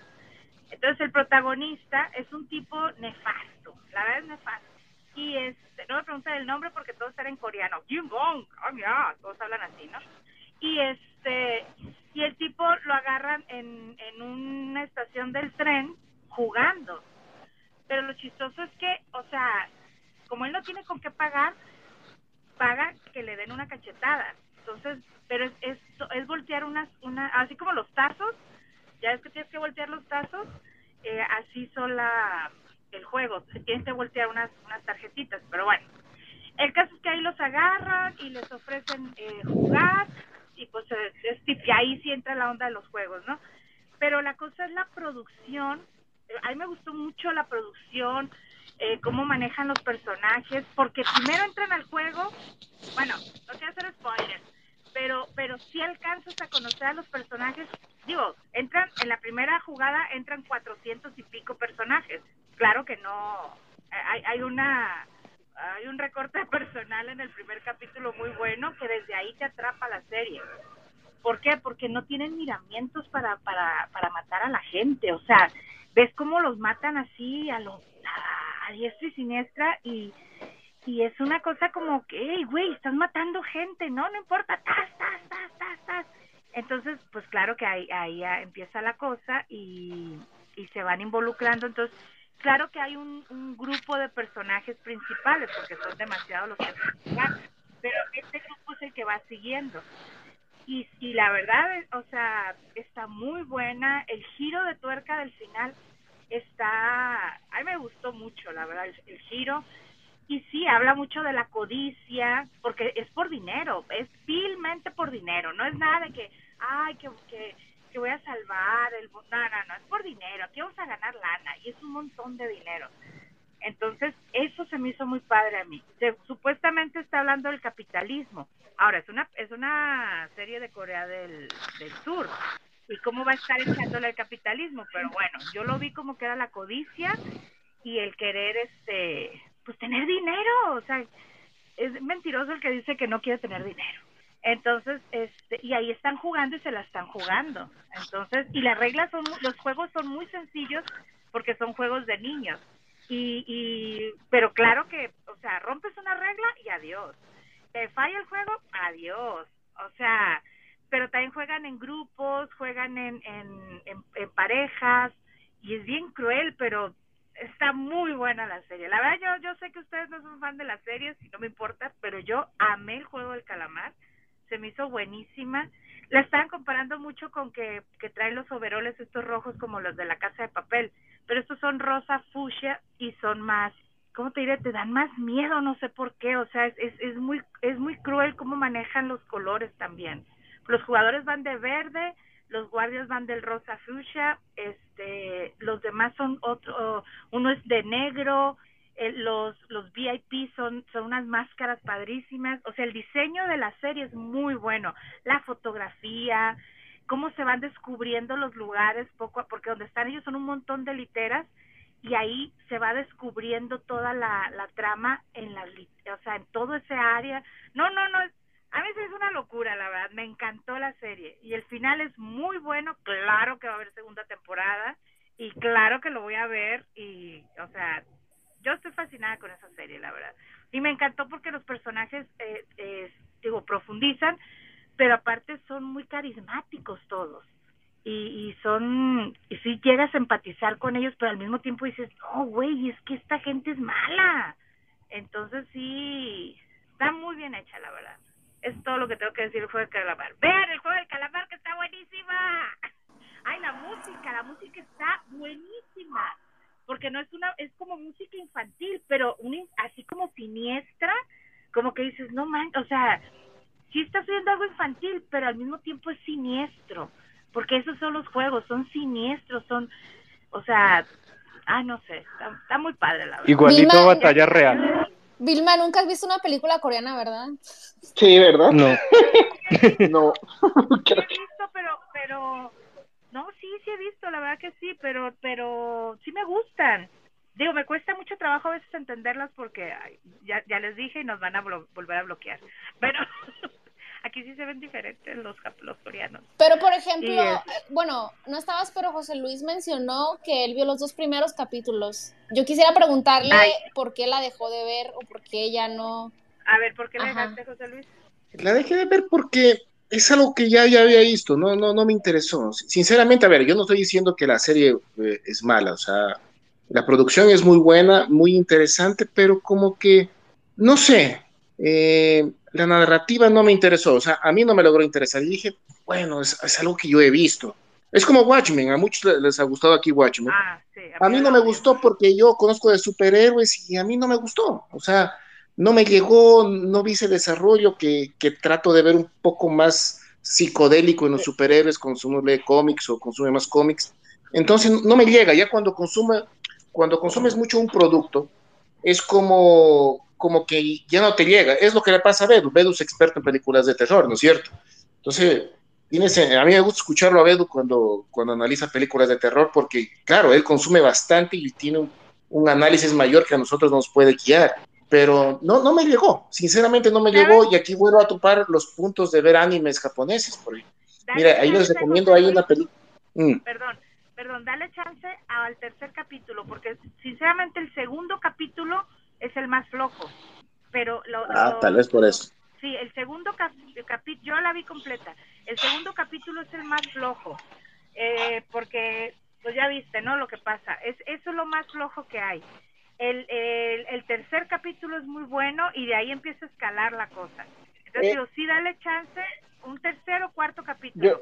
porque hay un capítulo, el de las canicas, que es muy bueno, es el más fuerte, el de las canicas. Yo reitero lo que, yo lo que digo. Creo que la serie para alguien que, que no ha tenido contacto con, digamos, algún, algún subgénero parecido o algún material que sea idéntico, le puede gustar la serie. Y, y a lo mejor José Luis puede ser el caso. Porque sí bebe muchísimo de, bebe muchísimo del anime esta serie, bebe muchísimo de, películas coreanas. Claro. Es, más, hasta incluso el cine americano, bueno, si vivieron debajo, como dije, si vivieron debajo de una piedra por nueve años y no vieron los Juegos del Hambre, pues a lo mejor te resulta innovador. Pero a lo mejor cuando ya viste todo el concepto y a lo mejor ya hay cosas que ya te sabes, ya sabes por dónde va la historia, y es donde no es ahí donde a mí no me atrapó, porque, bueno, donde dije... ¿Ya la viste? Yo ya la terminé.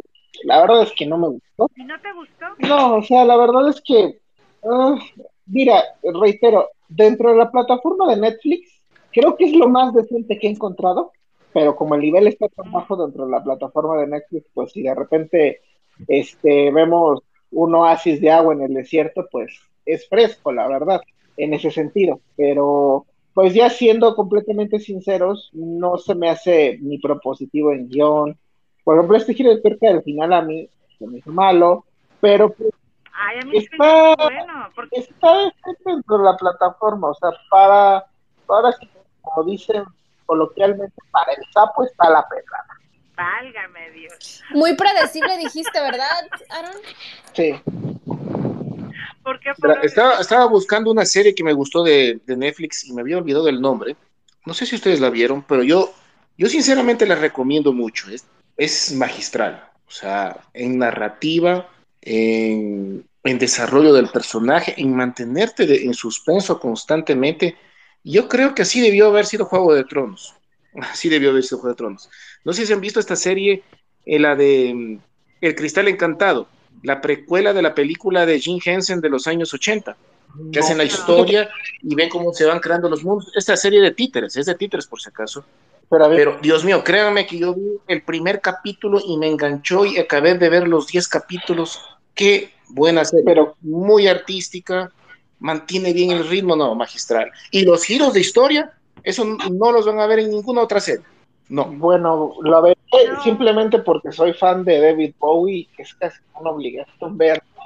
O sea, a mí me, encantó muchísimo la película de Sale Encantado y me encanta mucho el trabajo que hace Jim Henson. Eh, he de reconocer, creo que sí le daría una oportunidad, por eso nada más. Pero ya me da también. Mire, yo me la vi dos veces. Pero, por ejemplo. Para que vean que es tan buena, me la vi dos veces. Es muy buena serie. Y lamentablemente, como a la gente no le gustó, la gente dijo que, que no la entendía, eh, la crítica la lavó, la recomendó mucho, pero a la gente no le importó lo que le opina de la crítica. A los fans de Netflix no les gustó que como Netflix va a hacer esas, esas series pensantes con buena narrativa. Y, lamentablemente ya no van a seguir haciendo las temporadas, pero, los 10 capítulos son magistrales. como el mismo Cristal Encantado en su momento. El Cristal Encantado fue una película que la gente no le gustó y, incluso con la figura de David Bowie en el póster. Y se volvió ya de culto pues en los años consecuentes, pero no porque la consideraban extraña esas, esa cinta. A ver, Aaron, pero dime una cosa, eh, ¿Breaking Bad no te gustó? A mí Breaking Bad me encanta, es la y creo que junto a Mad Men y Los Sopranos, lo he dicho millones de veces, es la mejor serie de la historia. Bueno, no sé si de la historia, pero, por ejemplo, este, yo la he visto dos veces Breaking Bad y se me hace, o sea, cada vez le encuentro, o sea, le encuentras, pues siempre le encuentras algo. No sé en qué se basan para decir una buena... A mí una, una serie que no me agarra, a mí las series me agarran en el primer capítulo, si no, ya no me agarraron. Entonces, este, por ejemplo, Juego de Tronos, que yo sé que es la serie, que todo el mundo... Ah, no, es mala, es mala. Yo a mí no me agarró, no me agarró y, no, y, y lo peor es que vi el final también. Me tocó ver Eso el es lo final peor. y menos me agarró. O sea, yo no entiendo, y hay gente que es un culto a Juego de Tronos. Y no entiendo yo por qué, porque a mí te digo por más Pues que porque nunca han visto algo así en su vida y se les hace como wow. Yo digo que por Pues, eso. No, yo te voy a decir una cosa, yo tampoco he visto algo así en mi vida y no se me hizo Yo te diré por qué el fenómeno Juego de Tronos fue tan grande. Eh, por, primero, una de las cosas es que tenía N cantidad de narrativas rondando alrededor de sí.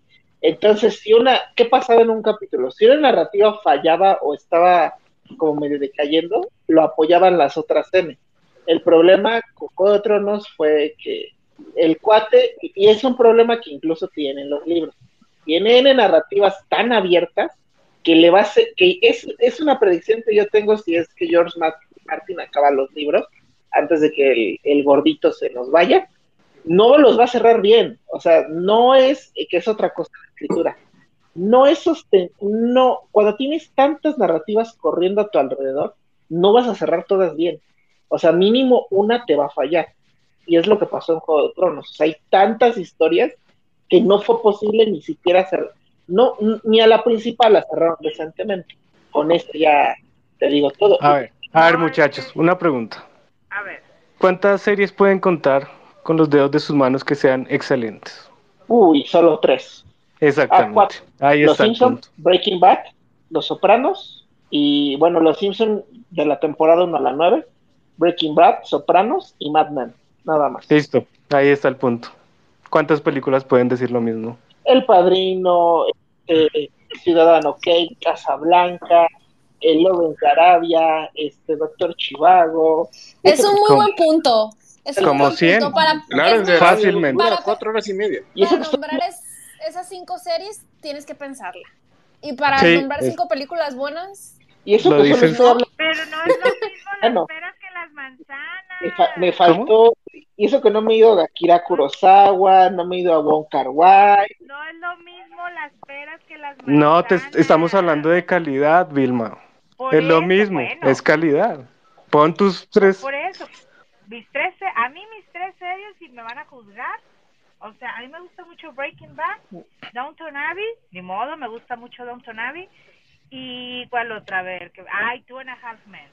Pero ya, o sea, Sí, The Big, Bang, The Big Bang Theory también me gusta mucho. mm, Este, estamos ah, esta, ¿cómo se llama? Fleabag, Fleabag, ¿ya la vieron Fleabag? Ah, está, es buena, es buena. ¿cuál, cuál Es serie? buenísima. Fleabag. Fleabag. Es muy No Es muy buena serie. acabo- Está llena de humor Sí. negro. La protagonista es genial. Y ya no Ahora- más temporadas, ya se acabó. Ahora, de- Es otra muy de- buena. detente un poquito. Yo quiero hacer una pregunta. De todas esas series que acabas de mencionar, ¿cuántas mantienen la calidad? Ya no te voy a decir del, a partir de la quinta temporada.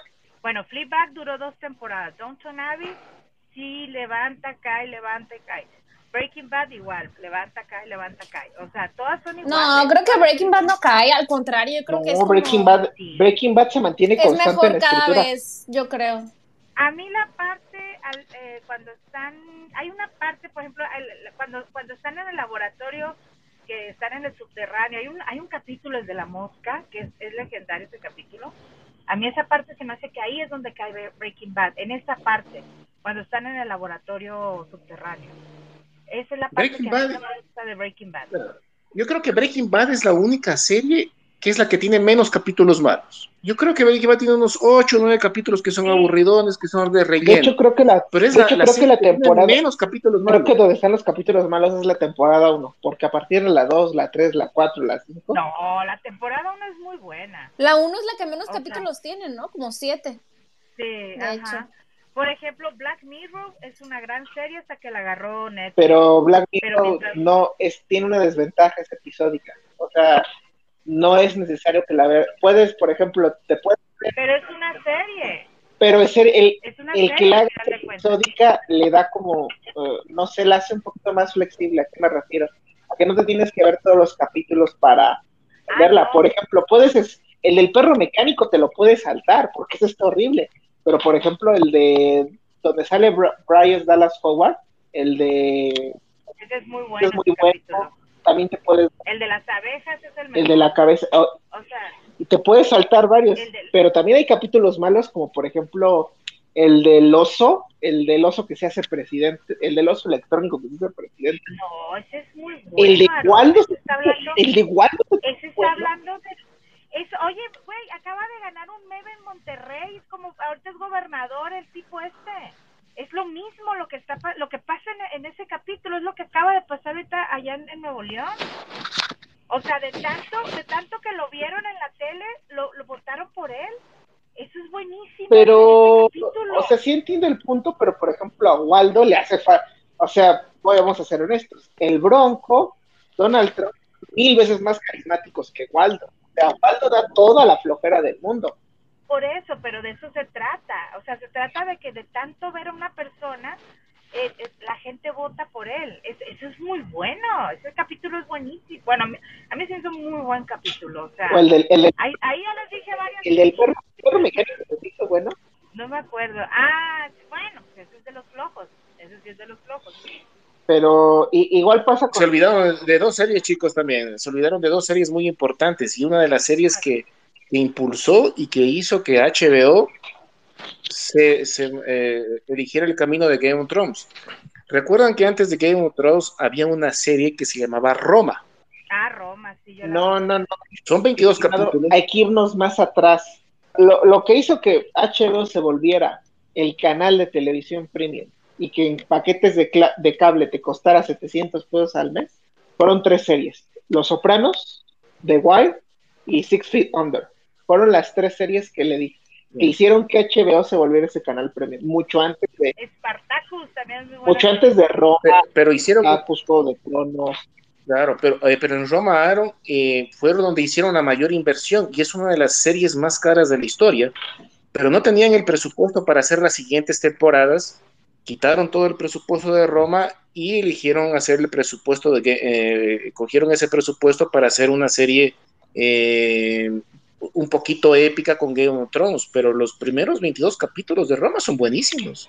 Esa, esa serie es buenaza. Esa es muy buena. Sexo, Ah. sangre, prostitución, acción, matanza. No, es genial. Pero Spartacus no la vieron. Sí, no se me son tres temporadas nada más. Las que valen la pena son las primeras dos. La, te- la tercera ya vale churro.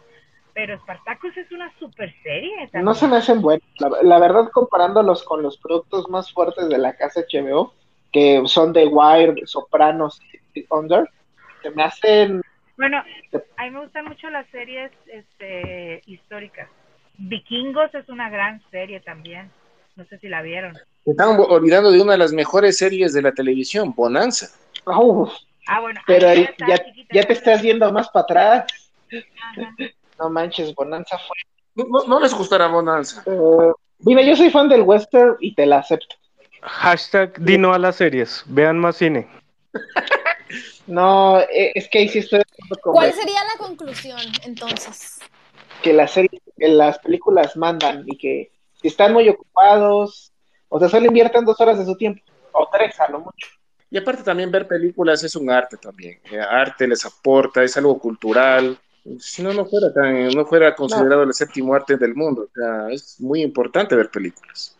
Para los que no tienen tiempo de leer libros o, o estudiar arte o, o- o muchas otras de, los- de las eh, de otras muchas cosas, situaciones, eh, ver una película es muy bueno, pero ver una película que, que sea clásica o que sea alabada por la crítica o que sea ganadora de festivales o que sea una película de culto pero buena, una película siempre va a ser lo mejor. Ahora, otro detalle que antes de que entrara Vilma se me olvidó comentar. Al final del día yo creo que decidir entre una... La serie y la película son dos cosas distintas. Al final del día yo creo que hay más que la productora tiene que decir si por la carga de su historia, si su historia la puede compactar en una en un largometraje de dos o tres horas, adelante, a lo- película. Pero si su historia tiene tantos detalles o tiene mucho el desarrollo que no le cabe hacerlo todo en una película, por mucho que se esfuerce en reducirlo, hágalo miniserie o haga una serie corta de una o dos temporadas. De ahí es como pues lo básico para decidir que verdaderamente pues, algo vale la hacerlo serie o algo va- vale hacerlo vale la pena hacer película. Si lo puedes resumir en dos horas, hazlo película. Que alcance el tiempo, hazlo miniserie o serie. Y, y esa fórmula, Aaron, yo sé que les va a molestar que diga esto, pero esa fórmula la sacó Marvel. Marvel no, no, pudieron hacer las películas de WandaVision y todo de Loki, sacaron sus miniseries que son aceptables, un nivel aceptable de lo que es entretenimiento. Acabas de mencionar las series de Marvel, pero tienen algo en común. Eh, ejemplo, si a WandaVision le quitas el concepto de comedia, de, que está parodiando a la sitcom, no, queda lo mismo para tele, no, no, no que, quedaría para cine mejor. Y por ejemplo, Loki como que les hace un poco de homenaje a, Doctor Who. De hecho, hay muchas cosas que le roba a Doctor Who. Como hacen un homenaje a la televisión o plagio, llamarlo así, medio quedan para plataforma de Bueno, a, a, mí no me gustó mucho Loki, eh, tampoco no me gustó mucho WandaVision, pero me gustó bastante la, la de Falcon y de Winter no, Soldier. Hicieron mucho uh, cine noventero, me encanta esa acción del cine noventero, policíaco, medio exagerado, medio cursi. Y, y, y, me gustó así, tipo Martin Riggs con Murta y, y todas esas eh, parejas policíacas. Me pareció entretenido que sacaran como que un, un contexto del cine noventero y le, y le aplicaron acá la serie de, de, de Falcon. O sea, me, me, gustó ese detalle. Yo sé que no, no es la que les gusta todo, pero vi como fan, digo, ah, no, chévere, por fin algo que, que yo solo veía en películas, en una serie, me pareció, me pareció genial. Una sorpresa bonita a mi, a mi parte. Bueno, en conclusión, señores, yo, la verdad, en mi opinión personal, prefiero más las películas por una cuestión de tiempo. ¿Por qué? Porque prefiero invertir, este, si va a ser algo decepcionante, prefiero que sea algo decepcionante de dos horas que algo de 16 horas. Los demás, Es que es el, el, el, tema, creo que no es tanto como compararlos, porque sí es algo totalmente diferente, pues, o sea, las películas siempre van a ser mejores. Entonces, es muy injusto, es muy injusto compararlos, siento yo. Creo que tienen un objetivo diferente y, y pues es eso. No, no creo que haya necesidad de compararlas. Bedut, ¿cuál ¿Qué? es tu opinión? Para cerrar Ay, el no tema ve... de las series y despedir. Que no vean series, que no vean series. Cine, cine todo el tiempo. Les prometo les prometo que van a salir ganando. Hashtag. En todo aspecto. No, sí, dino a, dino las, a, las, series. series. Invierte, invierte, mejor su tiempo, ¿verdad? Sí, en, en, calidad, en cantidad, terminan viendo un montón de buen cine. Lo prometo. Bueno, bueno si saben escoger, ¿no? verdad. Al final del día, cada quien es libre de invertir, de desperdiciar su, su tiempo y dinero en lo que más guste. Hay gente que, por ejemplo, se casa, este, o... ok. ok. La autopedrada pero... que te tiraste ahí. Ouch, eso dolió, pero bueno. Este, José Luis, algo para cerrar el tema. No, tienes razón, yo le apoyo a Bedu, yo no, yo no estoy a favor de las series, sinceramente, es que no, eh, son pocas, poquísimas las series que me han dejado que digo, bueno, estuvo bien invertido el, tiempo, ha, sido un buen final, pero yo recomiendo mil veces ver películas. Y, y lo que siempre un consejo es, vean la, las películas de todos los géneros, o sea, aprendan a ver de todos los géneros, comedia, romance, terror, acción, clásicas, que al final de eso aprenden, porque mientras uno más variedad de cine ve, es mucho mejor nos despedimos. Muchas gracias por escucharnos. Eh, ha sido un excelente programa, muy divertido. Nos vemos en la siguiente edición. Se despide su anfitrión, el Cineactuario, Bedub, King, José Luis. Muy buenas noches. Bye. Cuídense. No vean series, gente, por Dios. No vean el juego del calamar, no le hagan caso a Vilma. Ya sí, la vieron no. todos. Sí, eso ya la vieron, fijo.